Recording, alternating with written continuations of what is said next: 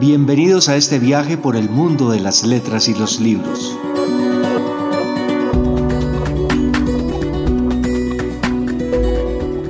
A partir de este momento comienza Ruta Literaria, un programa de rutaliteraria.com y cicradio.gov.co. Bienvenidos.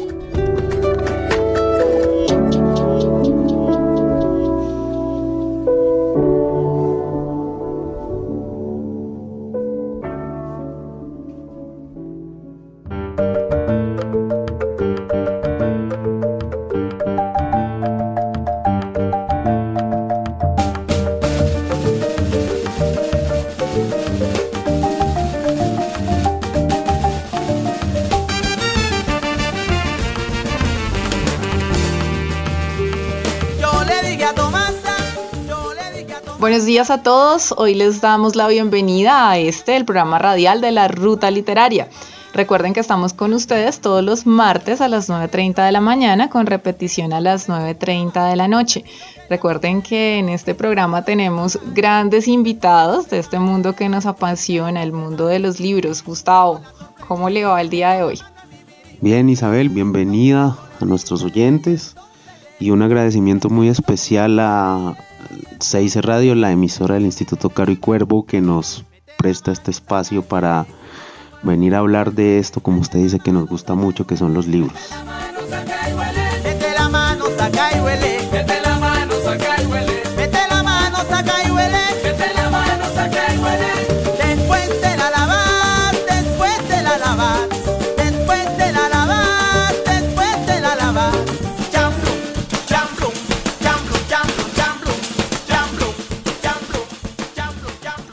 Así es, Gustavo. Bueno, hoy tenemos un invitado muy interesante. Él ha sido periodista, es editor, poeta, escritor, profesor universitario, pero ante todo es un gran lector. Sí, Isabel, usted está hablando de Alfonso Carvajal, cartagenero de nacimiento y bogotano por adopción, pero yo diría más que es como un, negro eh, arrolizado, diría yo, aunque eh, su tez es blanca, porque ustedes no lo pueden ver, si no lo han visto por ahí en la calle, es bastante blanco, pero en realidad su corazón y su identidad cartagenera siempre están ahí en sus libros y en su, en su vida. Alfonso, eh, bienvenido a Ruta Literaria, ¿cómo le va? Bueno, muchas gracias eh, por la invitación y bueno, yo creo que otra patria chica mía es, es, el Chocó. O sea, nací en Cartagena, criado en Bogotá y eh, el periplo que tuve en el Chocó me marcó bastante y precisamente tuve la oportunidad de ir hace un mes al Chocó después de no visitarlo durante 20 años. Bueno, Alfonso, cuéntenos un poco cómo fue esa experiencia en, el Pacífico, porque claramente eso ha influenciado su obra. ¿Qué pasó ahí y qué quedó ahí para haber influenciado su obra?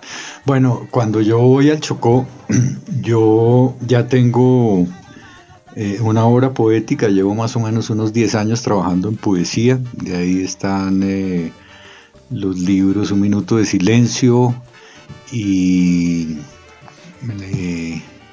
Memoria de la Noche. Yo voy al Chocó como corresponsal del tiempo. Eh, creo que es la experiencia periodística más grande que tuve porque a partir de ahí yo creo que abandoné el periodismo tradicional. Ya después he escrito es columnas, pero más columnas sobre literatura y arte que el periodismo en sí, el reportaje y la entrevista. Entonces fue una experiencia eh, clave porque me enseñó un territorio que curiosamente pues eh, yo había nacido en Cartagena y tenía una nana negra que ya murió, la negra rosa. Entonces yo voy al Chocó por otras eh, eh, azares de la vida que me obligan a, huir de Bogotá, no por cuestiones delictivas, sino por un problema del corazón. y no cardíaco. Un problema del corazón es que en un despecho. Ah, ah Entonces tuve, tuve que ir. que, era físico, un problema. No, pues se vuelve físico también. Era espiritual, pero bueno, me fui al Chocó y tuve una experiencia maravillosa, conocer esa cultura negra allá. Allá me di cuenta a través de las fiestas de San Pacho que yo era franciscano porque soy del 4 de octubre. Y hay otra, no ruptura, sino pongámosle un camino eh, alternativo. Yo escribía poesía, estaba trabajando en periodismo y una mañana me siento a escribir y, la frase era, eh, espérenme a ver, les digo, la frase es la primera frase del desencantado de la eternidad, permanecer mucho tiempo en la muerte da ganas de soñar. Entonces yo quería empezar a escribir un poema pero me di cuenta que eh, en un momento sentí como algo de que el que me estaba hablando era un muerto. Entonces yo había habido las fiestas de San Pacho, que es en homenaje a San Francisco de Asís, y dije, voy a escribir un cuento, y el cuento se volvió una novela que fue mi ópera prima, entonces Chocó tiene esa particularidad dentro de mí. Por un lado, cierro esa parte periodística a través de reportajes, de, crónicas. inventé también, me acuerdo, una, un foro sobre tierras allá en el Chocó y estamos hablando del año 1989-1990. Pero... Yo recién había nacido, es importante. Ah, vaina, me hace sentir viejito. Pero eh, hay ese cambio dentro de mí y después empiezo a trabajar en la, en la narrativa y me dedico más a la narrativa. Mm, la poesía no la he abandonado, la poesía para mí es el motor de la narrativa. Yo creo que la narrativa eh, eh, necesita la poesía más que todo en atmósferas, en ambientes y de todas maneras la poesía en el lenguaje. O sea, yo creo que toda literatura en el género que uno trabaje, eh, la materia prima son las palabras, entonces eso me ayudó mucho a ser un artesano y un escultor de la palabra. Alfonso, usted deja el, periodismo, se pone a escribir novelas, pero también se convierte en editor.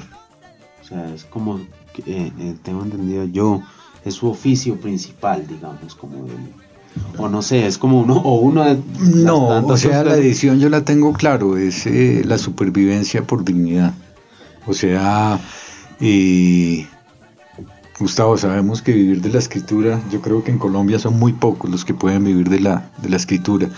Entonces, cuando yo regreso del Chocó, me llaman de, de, Colcultura.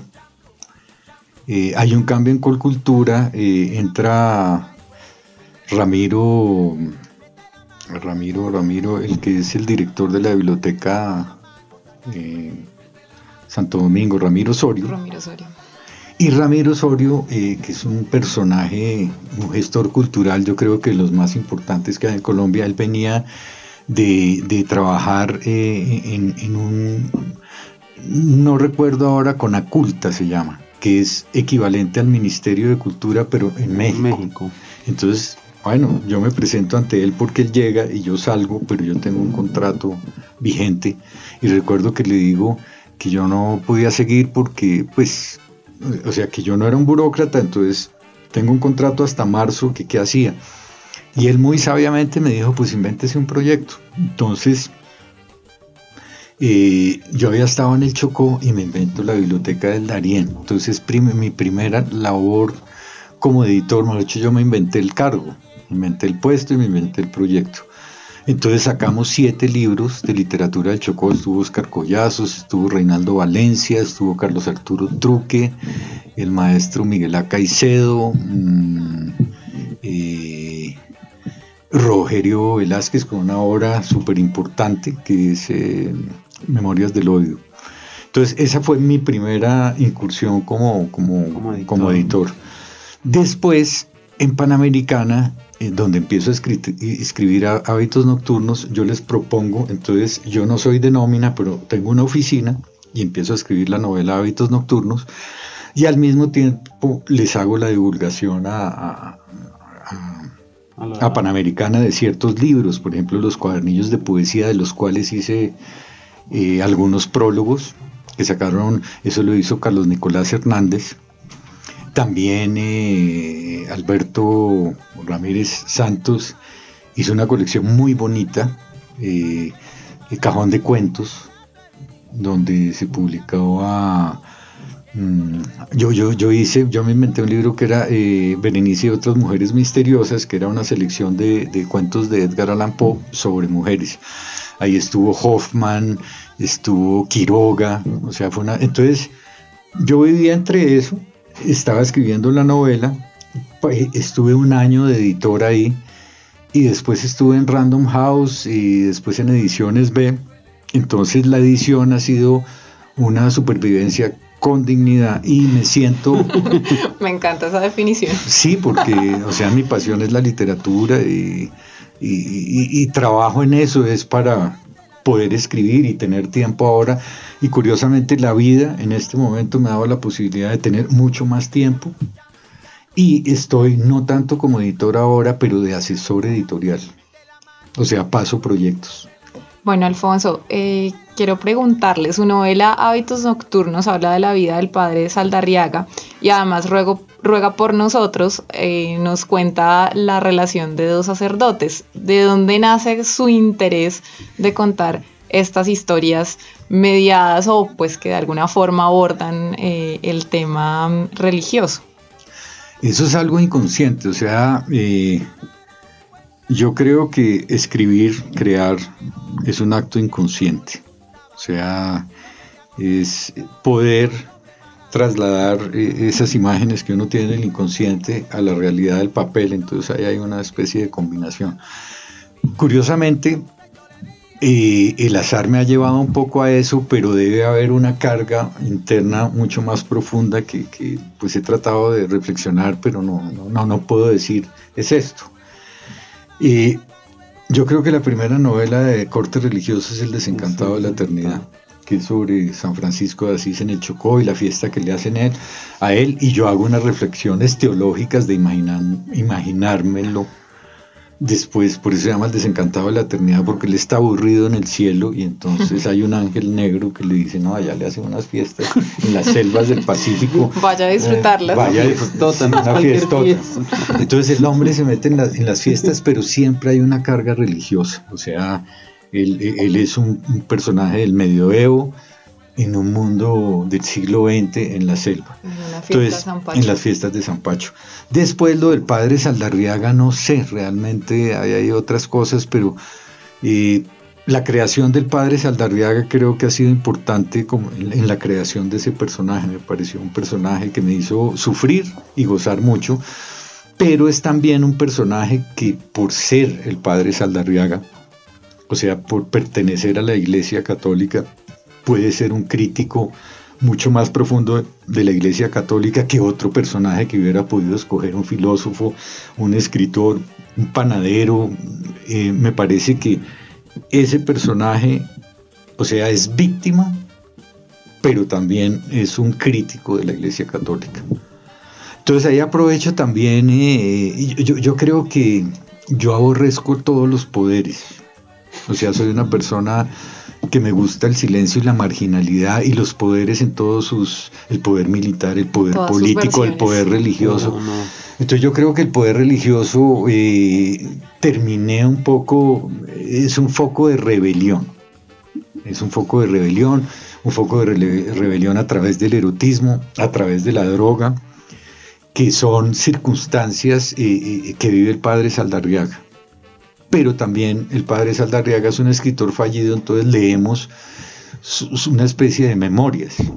Y hay un periodista que lo está leyendo porque es un, súbdito por ahí del barrio donde él da misa y entonces un día le rueda un manuscrito y de pronto aparece un personaje que para mí fue clave, que es el editor, que el editor es el diablo. Y él es el que finalmente arma la estructura del libro. El editor es el diablo. ¿Usted cómo se lleva con los editores cuando hace sus novelas?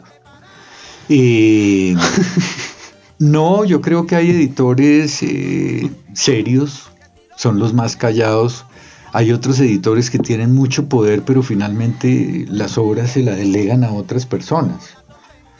Entonces esa figura del editor, yo hace poco escribía una reseña sobre los editores y destacaba, por ejemplo, el editor, ahora se me va el apellido, de mm, Carver, que es muy importante en la obra de Carver, o sea, cuando uno lee a Carver, uno dice, mire este estilo escueto, mire esta, eh, ¿cómo se llama? Esta economía del lenguaje y todo. Y cuando se muere Carver, realmente uno se entera, sacan un libro de los cuentos como los entregó Carver al editor. Y, el que le dio el estilo a Carver fue el editor, pero esos son muy pocos editores. Ahora estamos en otro medio, ahora hay una cosa mercantilista. Y, yo creo que los que hacemos literatura o tratamos de hacer una literatura eh, marginal a los movimientos del mercado editorial, y tenemos que contentarnos con publicar, que eso es lo importante. No entrar a competir, ni...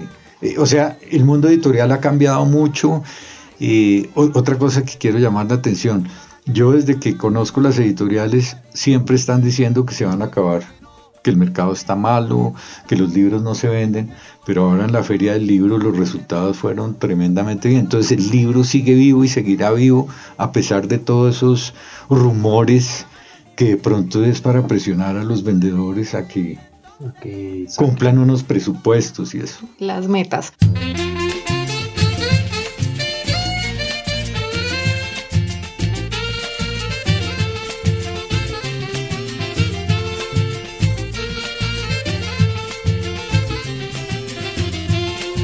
En un baile pesetero que había de María la luz y se serrucha una vieja que tenía las patas en cruz.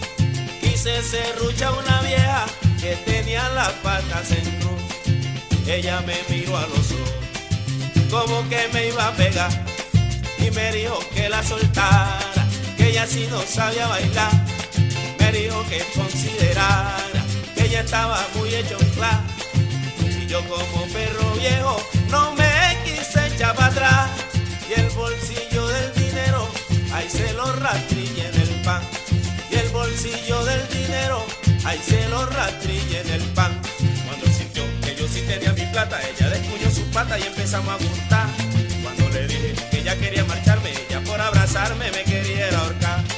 Por eso tengo por costumbre, cuando quiero buscar mujer, este bolsillo delantero, lo relleno aunque con papel para cuando sienta el bulto se empiece a desguañañar. Si es que nació torcida, ahí se busque para enderezar. Y si es que nació torcida, ahí se busque para enderezar. Cuando le doy su mano de serrucho, yo le empujo para un cucho y empezamos a apuntar. Y ella me dice, un poquito me preña, no le doy su bugueña para no irlo a matar. Pero hasta cuando Alfonso, yo siento en lo que usted nos ha contado que su faceta como periodista es muy importante en sus demás facetas. De alguna forma han, intervenido en sus facetas como escritor, como editor. Cuéntenos un poco de eso, cómo, cómo de alguna forma eso ha, contribuido o no en, su, en sus otros roles. Pues de todas maneras yo empecé en el periodismo, o sea, yo escribía antes poesía, pero cuando entro en el periodismo, pues había una carga literaria, pero el periodismo es otra cosa y el periodismo cada vez eh, está mal. O sea, lo que acaba de pasar con Coronel demuestra que ya la libertad de prensa... Eh, yo, yo tuve la oportunidad de trabajar en una época donde éramos más combativos. Ahora uno ve a los periodistas muy... Eh, ya acuartelados, ya con una conciencia crítica blanda. O sea, ya, ya, yo creo que no, no hay el choque entre el periodista y el director del periódico, los jefes, sino ya están muy, muy encaminados hacia algo. Entonces yo el periodismo, desde ese punto de vista, yo lo dejé hace mucho tiempo. Pero el personaje periodista, que lo meto en eh, hábitos nocturnos, yo creo que también es una casualidad estética, decir, o sea, ahí el personaje es un enlace entre el cura para que nosotros como lectores podamos leer. Hay otro libro que se llama La Sonata del Peregrino, donde el protagonista ya es un escritor, pero él recuerda eh, su trabajo periodístico en la redacción. eh, ahí es donde tiene ese amor que lo despacha para, para la selva. Entonces, el periodismo ha sido importante, pero eh, a veces, eh, ya desde hace muchos años, es como, como un artefacto de acompañamiento, pero porque por ejemplo sí he desarrollado esta columna que se llama Lugar de la Palabra, pero yo la dedicaba a los libros, entonces más que una columna periodística, es como un acercamiento a los libros como lector, como escritor, como editor y como profesor. Bueno, ahora quiero que hablemos de esa, de esa faceta que usted ha tocado, la de profesor. Usted es profesor de la Maestría de Escrituras Creativas de la Universidad Nacional. ¿Qué consejo le da usted a sus estudiantes y cómo ve a esos nuevos estudiantes, a esas nuevas letras que están pasando por, por ahí, por la academia? Bueno, eso es complejo porque eh, como siempre en todo, yo creo que de 20 estudiantes he tenido dos estudiantes sobresalientes por encima de los demás. Eh, hay otro tipo de estudiantes también que van a, hacer una maestría para poder eh, escalar. escalar. pero lo que más me ha llamado la, intención, la atención es que, por ejemplo, yo trabajaba con antropólogos con diseñadores gráficos, con periodistas, con literatos, con sociólogos, con arquitectos. Entonces he podido conocer a mucha gente que, sin estudiar literatura han tenido en, su mente, en su trasegar, escribir un libro. Entonces yo creo que se cumplen varias, eh, o sea, una maestría las fuentes de, estudiantes que recibe son de mucha índole. O sea, hay gente que dice, a mí me gusta escribir y yo quiero escribir un libro y logran cumplir un sueño. Hay otros que tienen el don, porque creo que la escritura, o sea, es mejor tener un don y trabajar, porque hay gente que trabaja pero no tiene el don. Entonces, creo que es una combinación entre un talento y ser eh, eh, riguroso en el trabajo. A mí se, me han pasado gente que trabaja mucho, bueno, saca un resultado, y hay otros que pueden combinar las dos cosas y son muy buenos, muy buenos. Y hay otros que son talentosos pero no trabajan, entonces también ah, están en la otra vara. Una de las cosas que les digo, hay dos cosas que me parece importante con la experiencia que he tenido en la maestría. Una, que no piensen, que no escriban para vivir de eso. Eso puede traer muchos... Eh, que lo tengan claro. muchos desamores. Muchos desamores y además engañarse en que... O entrarle al juego del mercado. Yo creo que el literato debe ser independientemente del mercado. uno puede durar años escribiendo, pero mantener eh, el espíritu y mantener esa intimidad que uno quiere, o sea, que ese es el estilo. El estilo es un poco la voz, pero también eso diferente a los demás. Y eso es un consejo. Y el otro consejo, antes de que se me olvide, espérate a ver, es eh, que realmente la maestría comienza apenas acaba. Que es los que terminan la maestría y siguen escribiendo, no los que comienzan, terminaron la maestría y hasta ahí llegaron, sino el camino difícil y el real para seguir escribiendo es a partir del término de la maestría. Empezar a hacer. Y bueno, y la maestría tiene unas cosas maravillosas, o sea, tiene talleres, eh, escritores invitados, y, entonces yo creo que, que una maestría también es un curso bueno para, para, para poder acercarse al libro, para disfrutarlo y, que mucha gente también diga después, yo hice una maestría de literatura y recuerde esos libros que leyó. O sea, la maestría también ha, servido, y eso lo sabe Gustavo, para que los alumnos lean. O sea, uno a veces ve alumnos y, lo, lo, que han leído es muy poco y lo han leído gracias a la maestría. La maestría. Hablando de esos libros que hemos leído, Alfonso, ¿cuál es su ruta literaria? ¿Cuáles son sus libros que están ahí siempre en su mapa y que usted usa para escribir o para vivir o para quedar? O sea, yo tuve una, una, época, una influencia grande de los poetas eh, franceses, Nerval, Baudelaire. Baudelaire yo lo considero uno de los grandes poetas con Rambaud, de donde se abre la lírica contemporánea. Mm, eso en términos de poesía. Pero, por ejemplo, voy a citar algunos, eh, Claves, Pessoa, eh, Kafka, García Márquez, Jorge Luis Borges, Onetti, eh, mm, Bolaño, para mí es importante, algunas cosas de Vilamatas. o sea, uno puede, Thomas Mann, o sea, son autores que ahora recuerdo, pero que de una u otra me marcaron eh, y, me siguen marcando. Marcel Chop, por ejemplo, en el relato mm. corto. Entonces uno tiene como diferentes eh, fuentes eh, para la escritura y para la lectura. Bueno, Alfonso, pues muchísimas gracias por acompañarnos en este programa de la Ruta Literaria. Muchas gracias a todos nuestros oyentes que estuvieron también por acá. Y pues Alfonso, lo esperamos en una próxima ocasión para que sigamos conversando de todos estos temas tan interesantes. Bueno, muchas gracias y saludos a los oyentes lectores y escritores. Bueno, no se olviden que nos encuentran en www.rutaliteraria.com, en Facebook Ruta Literaria y en arroba la ruta, literaria. La ruta literaria. Eh, nos vemos en una próxima oportunidad. Y si es que nació torcida, ahí se busque para Cuando le doy su mano de serrucho, yo le empujo para un cucho y empezamos a juntar. Y ella me dice, muy poquito me peña, no le doy su jugueña para no irlo a matar.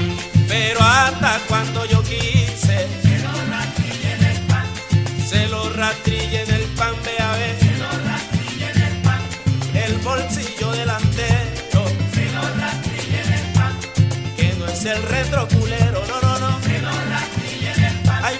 pan, panadero, pan, cosas ricas. Se lo rastrille en el pan. Ay, sentí que algo le brincaba en su interior, en su interior. Se lo en el pan. Como teléfono ocupado llamando Kikiri, Kikiri, que lo rastrille en el pan. Y el bulto cada vez subía.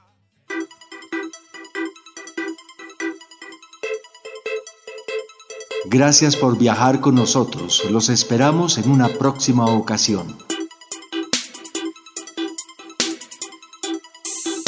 Ruta Literaria Radio es un programa de rutaliteraria.com y cicradio.gov.co, la emisora virtual del Instituto Caro y Cuervo. Nos oímos en una próxima oportunidad.